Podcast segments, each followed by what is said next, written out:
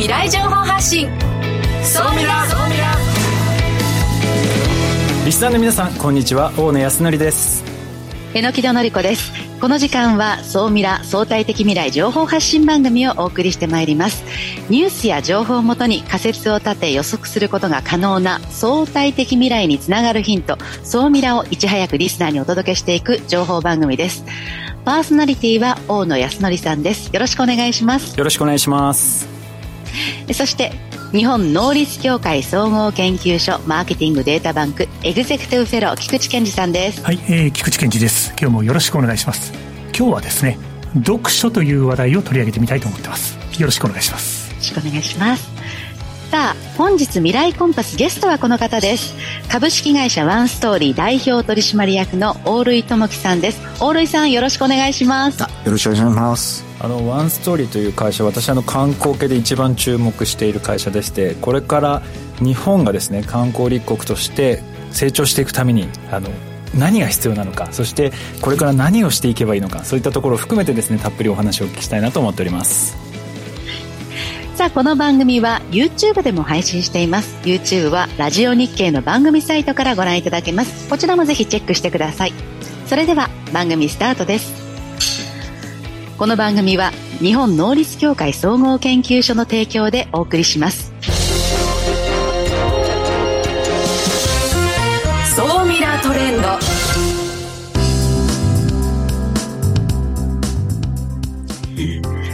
総ミラートレンド。このコーナーはビジネスの最新ニュースなどを大野さんがピックアップそしてご紹介していくコーナーです。さあ今週は何でしょうか？はい、えー、今週はですね地域観光の動きが、まあ、かなり活発になってきましたのでこのところを取り上げたいなと思います。えーとですね、今までですねあんまりなかったんですけれども実はあの最近ヘリコプターで移動するためのサービスっていうのが実はどんどん増えてます。榎木戸さんってヘリコプターで移動とかってあります？何度かの、あの、国内は遊覧船としてヘリコプターに乗ったことがあります。はい、で、海外もそうですね、ニューヨークとあとどこかで乗ったそのぐらいですね。でも移動のためというよりはもう観光です。はい。そうなんですよね。で、この今、今までってヘリコプターで移動するってやっぱりものすごくお金がかかってたんですけれども、そこの価格を下げた動きというのが今進んできております。で、沖縄とかですね、那覇の空港からですね、その観光地まで9800円で移動するようなものですとか、あと日本全国に実はヘリポートってたくさんあるんですよね。そのヘリポート同士を連携させて観光拠点へこの観光客を運ぶための実証実験がスタートしたりですとか実は言うとですね今ヘリコプターを活用した新たなその観光を提案するっていう動きが日本国内でもすごく活発になってきてるんですよ。これねすごくいい動きだなというふうに思っているんですけどオールイさんから見るとこのこの流れっていうのはどう映られてます？いやもう待ってましたっていう流れですね。ねいいですよね。すごいいいと思います。で多分なんかこう地域になってくるとやっぱり移動の問題がやっぱりものすごく課題になってたんですけれどもこういうものが普及してくるとものすごい離島とかでも、うん、なイベントもできるしそういうホテルを作ったりっていうのもできるので、うん、かなり注目してるんですけれどもやっぱりゴーレさんから見てもかなり。いや全くそうですね、まあ、僕らが今事業としてやらせていただいているダイニングアウトっていうもののもともとは2012年に始まったんですけど2011年に LCC が日本に上陸したんですよね。で僕らそれで地域観光がもっと活性化するんじゃないかっていうまあその読みのもとに作ったっていうところもあるんでもうまさにこういうその時ヘリの移動までは考えてなかったんですけど、ね、いや本当に進んできたなと。で、うん、三浦半島に新たな観光を提案するということで葉山のマリーナにこう、うん、クルージングとセットにするものとかっていうのが今出始めたりだとかスノーピークがですね、グランピングの施設となんか連携させるようなそういった動きも今出始めてると。うん。でさらにですねジェット機チャーター機ですね。こういったものっていうのは今日本少なかったんですけれどもあのーホンダジェットが、まあ、国内初のチャーター便っていうのをですね丸紅さんと一緒に今やっておりましてこれもですねスタートし始めるとこのジェット機もまあかなり身軽になってくる。そしてこれから控えてくるのがですねアメリカとかでも進み始めてるんですけれども空飛ぶ車がですね米国でも24年にはですね商用をスタートしてトヨタもそこに今参画をするというような形で今この移動をめぐってですねものすごくそのサービス事業っていうのが今活発化してきているというような形になってます。でそれに伴ってですねその移動に関連するような新規事業をですねやろうというあの会社さんっていうのも今非常に増えてきておりまして、この辺もですねやっぱり新しいビジネスチャンスっていうのが広がってくるのかなと。やっぱりこういうヘリコプターもそうですしジェット機みたいなものっていうのもうまく活用してくるとですね今までと違ったビジネス展開っていうのができてくるので、まあ、そういう部分ではすごく新たなチャレンジ新しいことができる、まあ、本当にいいきっかけになるのかなと。で海外ではですねやっぱりものすごくですね、あのー、この移動に関してはもうビジネスがもう成熟しておりましてヘリコプターだとかまあね榎戸さんもやっぱり海外で利用されたというふうにありましたけれどもやっぱり海外はこのチャーターですとかヘリポートのサービスっていうのはやっぱ本当一般的になってきてるのででしかも今新興国もどんどんこの辺の部分であの市場が拡大してくる傾向にありますので国内だけではなく海外も含めても成長する可能性があるのでこの辺すごくビジネスチャンスかなと思ってます。いや本当ですね、うん、なんかこれ地方が活性化するサービスになりそうですよね、ね、もう富裕層がね空港からもう一気に地方へ飛ぶっていうことができるわけですもんね。そうなんですよ。だからもう地域の人はぜひねヘリポートを 作ってほしい。確かに。はい。えここまでは総ミラトレンドでした。一旦 CM です。相対的未来情報発信。総ミラ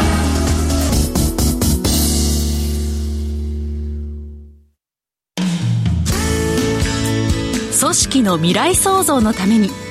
今最も重要なテーマの一つが事業開発です。その事業開発を支援すべくスペックホルダーと日本能率協会総合研究所あつらいの3社が新サービスをスタートしました。まずは総ミラウェブサイトから「モンジュ MONJU プロジェクト」のバナーをクリック。専用サイトからご相談ください。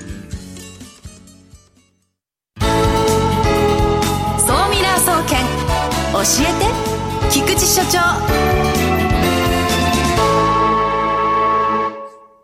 最新データから未来がわかる総ミラ総研教えて菊池所長のコーナーです。菊池さん、今日は読書がテーマですか、はい、今日は読書がテーマですね。はい。ということで、読書というのも、そのスタイルはみんな様々だなということでですね、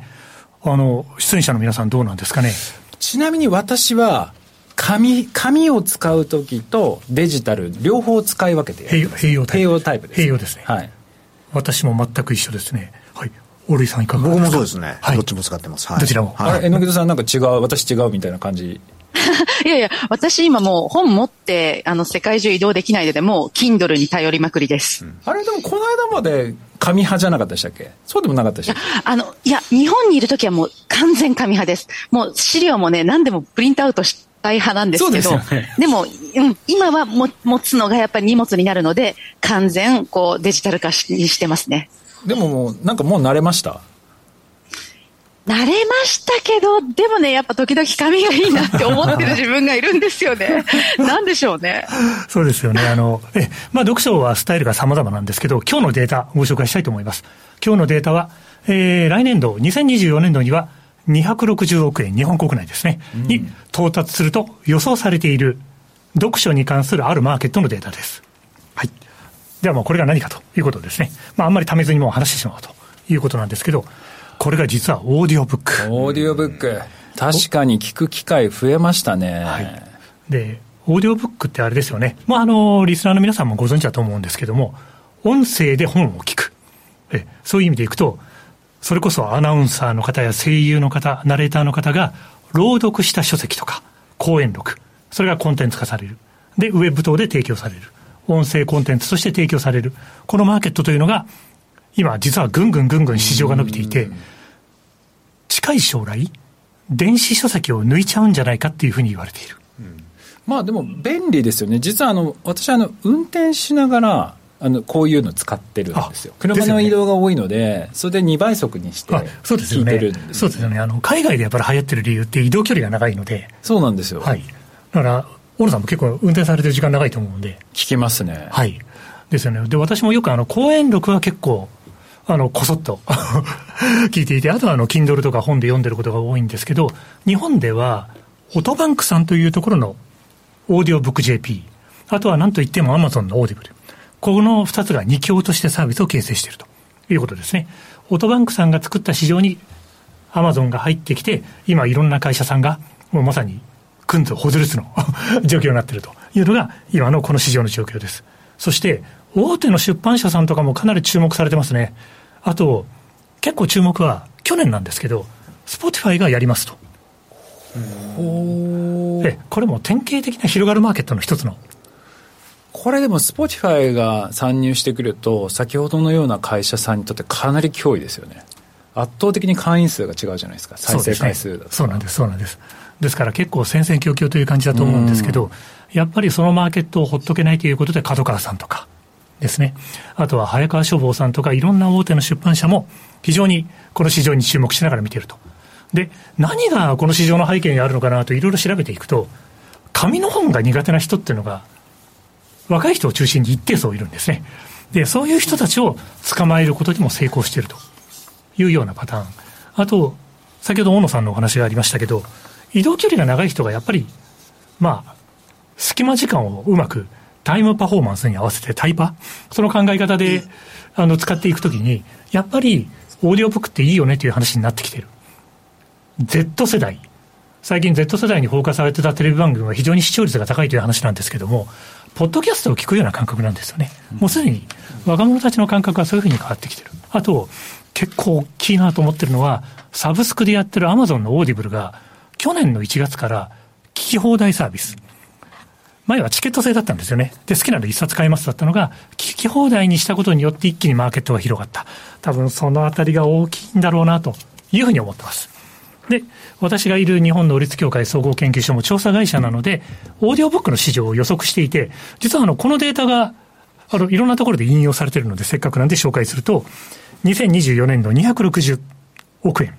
に、オーディオブックの配信サービスが成長していくと。まあ今、YouTube をご覧の皆様は、右肩上がりのグラフが見られていると思うんですけども、この市場がぐんぐん伸びていくと、日本でも急成長している電子書籍のマーケットを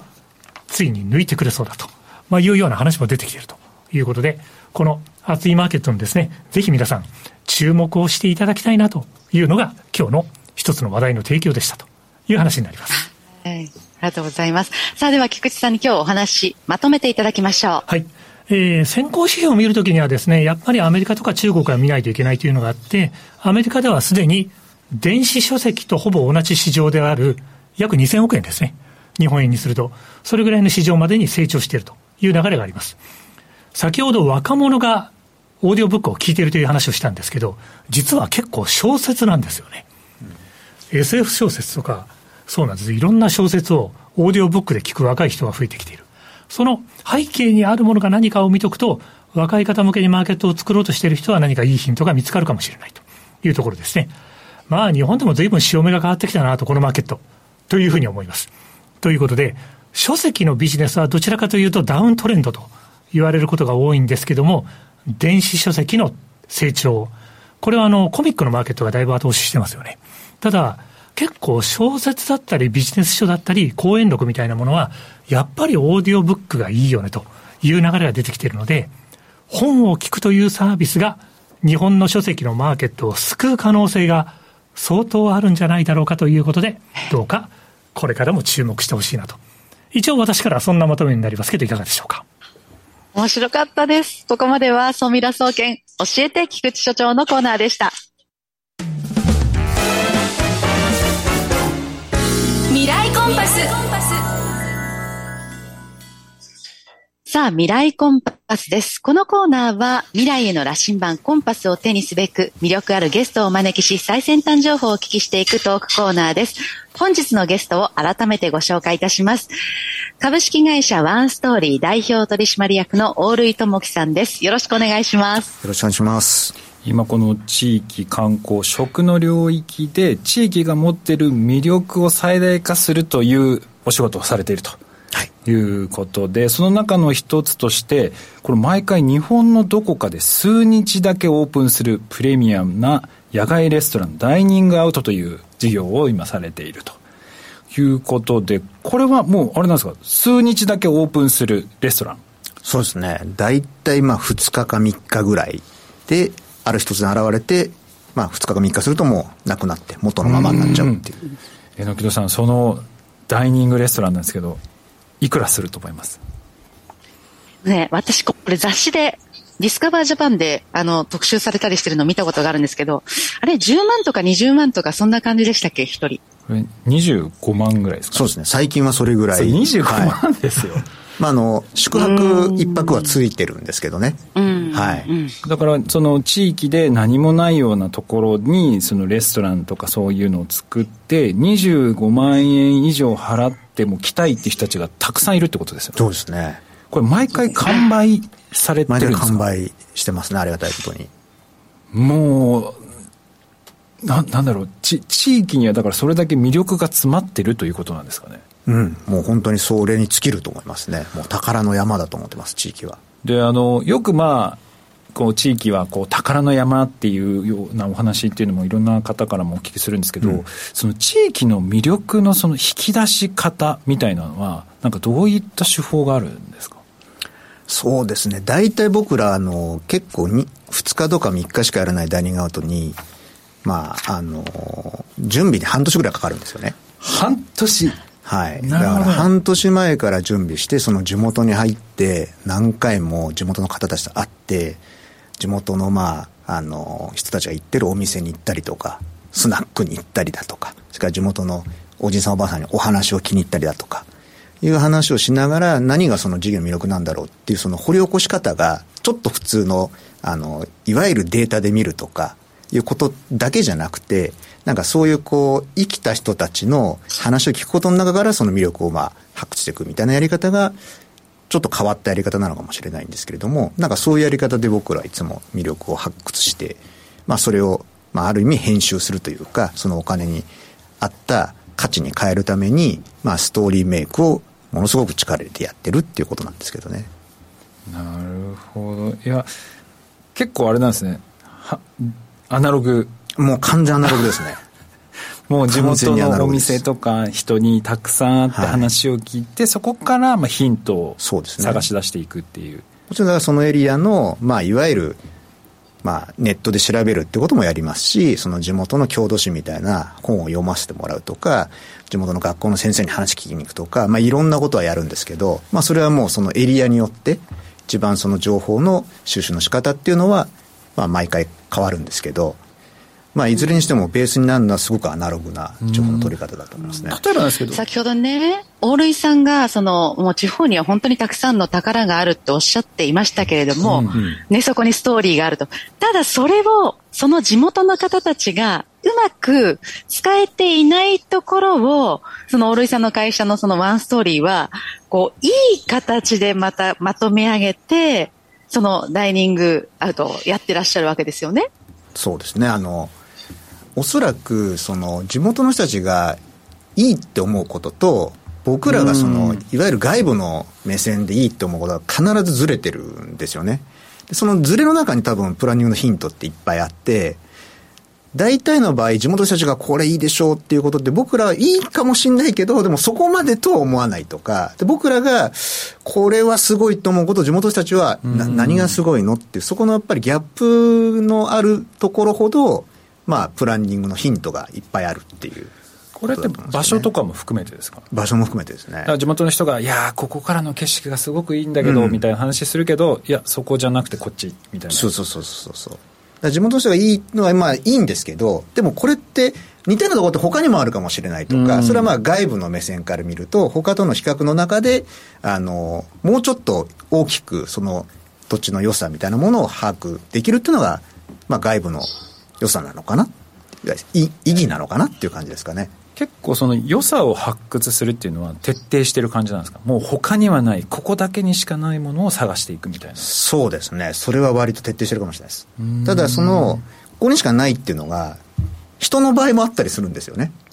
なんか例えばどっかの角のタバコ屋のおばあちゃんがすごい面白い人でそれがその人の地元ではもう当たり前のことかもしれないですけど僕らから見たら限りなくそのタバコ屋のおばちゃんの魅力がすごいと思ったらなんかそういうのをプランニングの中に入れていくってこともやったりします。なるほど。単なるロケーションがいいとかだけではなく人だったりあとはそこにきっと文化とか歴史っていうのもあって、総合的に判断していく、そうですそうです日本ってやっぱりそういうのたくさんあるんですか？たくさんあると思いますよ。ものすごいあると思います。はい。ちなみに今、榎木戸さん、いろいろこう海外行かれてると思うんですけど、海外のその観光っていうのはどんな感じなんですか？今みたいにあの要はこのワンストーリーみたいなことをやってる人たちがいたりするんですか？それともこう文化だとか歴史とかを歌って観光客を呼んでるようなことをやってる人とかってどうなんですかね？そのあたり。いや場所によってもまた国の政策によっても違うなと思いますけれども例えばスペインとかトルコとかあと加えてイスラエルは今すごく観光に力を入れているのでこう誰に聞いてもその国の歴史をこう語る方が、語ること地元のかこう歴史とかを語ることができる方がなんか増えてるなっていう印象です。ただ、なんかエジプトに行った時に、もう当たり前にピラミッドがもう4500年前からあって、もうピラミッドになんかおんぶに抱っこみたいなところは意外と、なんかこうストーリーの語りが下手くそだななんて思いながら、あの、そう、ちょっと私ね、ちょっと失礼なこと言いましたけど、ね、もう国とね、街にもよるかもしれないです。うん、ちなみにオールイさんから見て海外で、はい、あここの国はうまい観光のプロモーションしてるなっていうところどこあったりします？どうだろうな。なかなか僕もその海外のところを深くそういうふうにっていうのはなかなかないんですけれども。でもなんかあのパリなんかって僕はすごく魅力の作り方がそのパリの日常っていうものをきちっとそのなんかこう海外の人から見たときに、おしゃれで憧れられるような、見せ方がうまいなっていうところはすごくあるのかなって気がしますね。まあ、すね普通に生活してるだけでかっこいいです、ね、はい。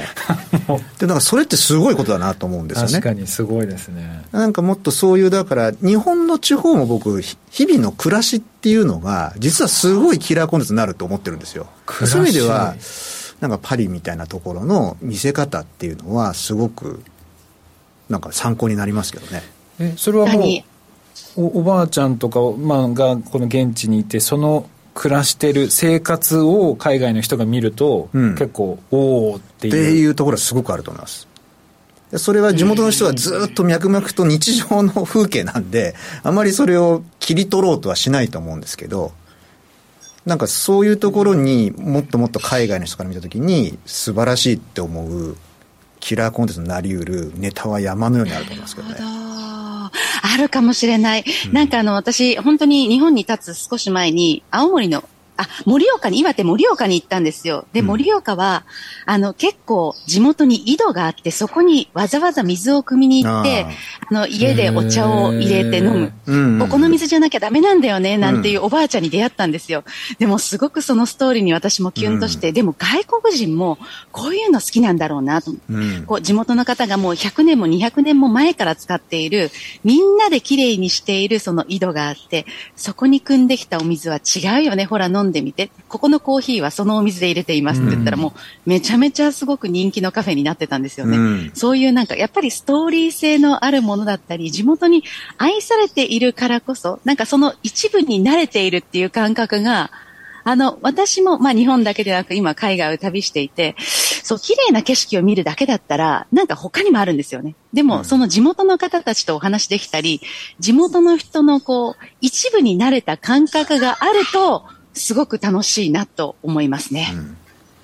なるほど。だからそういう意味では日本は世界でその観光ビジネスで勝てるのかっていうと多分オーリーさんからするとその歴史だとか文化とかそういう暮らしとかを使えば勝てる。勝てると思いますね。十分ポテンシャルがある、はい、ポテンシャルあると思います。そこに先ほどのそのヘリの話もありましたけど、はい、なんか移動するためのやっぱりそういう交通機関みたいなものがやっぱり日本の本当のそういう原風景みたいなところが残ってるところってやっぱりなかなか行きづらかったりするんでそうです、ね、そういうところのルート開拓がもっと簡単にできるようになっていくとやっぱりもっともっと変わっていくと思うんですけどね。まずはその一つ移動っていうところ、まあ、この辺りが、あの課題としてあると、はい、あと課題を挙げるとしたらどういうところを改善していけばいいですかね？あと僕圧倒的なもっとやっぱ宿泊施設かな。そこのクオリティはもっともっとあったらいいなと思いますけどね。そうなんですよ。なんかあの、綺麗なホテルとかなんかあるんですけど例えば榎戸さんとかも今、海外にいろんなとこ行かれてるんですけど、面白いホテルとか宿泊場所いっぱいあるんですよね日本にあんまりないですもんねあんまりああいうのまあそうですね。ね昔ながらの洞窟に泊まることができるなんてのはね、カッパドキアなんていくらでもありますし、まあエアビーも本当に借りやすいなと思います。あのもうそれがシステム化されていて、もうその持ち主が何もこうケアしなくても、あの、きちんとこう、それをサービス化していて、あの、ししているので、何のこう労力もなくエアビーに、あの、エアビーを経営できている方が多いなと思います。だから移動とホテルとか宿泊する場所やっぱりここができて、うん、まあ初めて世界で戦えるそうです、ね、ような観光立国になれると。でもともとポテンシャルはその文化もそうだし歴史もそうだし暮らしもそうだし、うん、それらをこう料理しながらストーリーを作っていけば、うん、十分に世界中から集められると。やっぱりそこのエリアのやっぱり良さをあの本当に味わってもらう例えばさっき言ったようにその暮らし自体がすごくコンテンツになりうるって時にやっぱり何かが宿泊しないとなかなかそれそういう出会い方ができないんで。そういう意味でやっぱ宿泊施設っていうのはすごい大事なことだと思いますね。これ、なんで今までこういうのって、多分前々から言われてたと思うんですけど、ホテルも移動も含めて、この辺の部分ってあんまり改善してこなかったんですかね？なんでなんですか、ね、地元住民の理解が得られなかったとか、あと自治体さんがとかなんですかね？うんこうね、ホテルの話とかっていうのはいろいろこうあるんですけど、やっぱりあれなんですかね、海外、大幅にこう投資するって人がまだまだ日本の中で少ないんですかね。まあ、それはそうでしょうね。そうなると、外資から、外資を呼び寄せるっていうのも一つの手、ね、だと思いますよ。あの、今、外資のホテルはすごい日本で増えてるじゃないですか。うん、ただ、あれはどうなんだっていう声もいっぱい聞くんですけど、ただ僕はまあ、その、外資であろうと、本当にいいホテルが、いい宿泊施設ができて、それで地元の食文化だとかを体験できる機会になったりだとか、あるいは地元の雇用につながったりだとかっていうことが担保されるんであれば、それはそれで、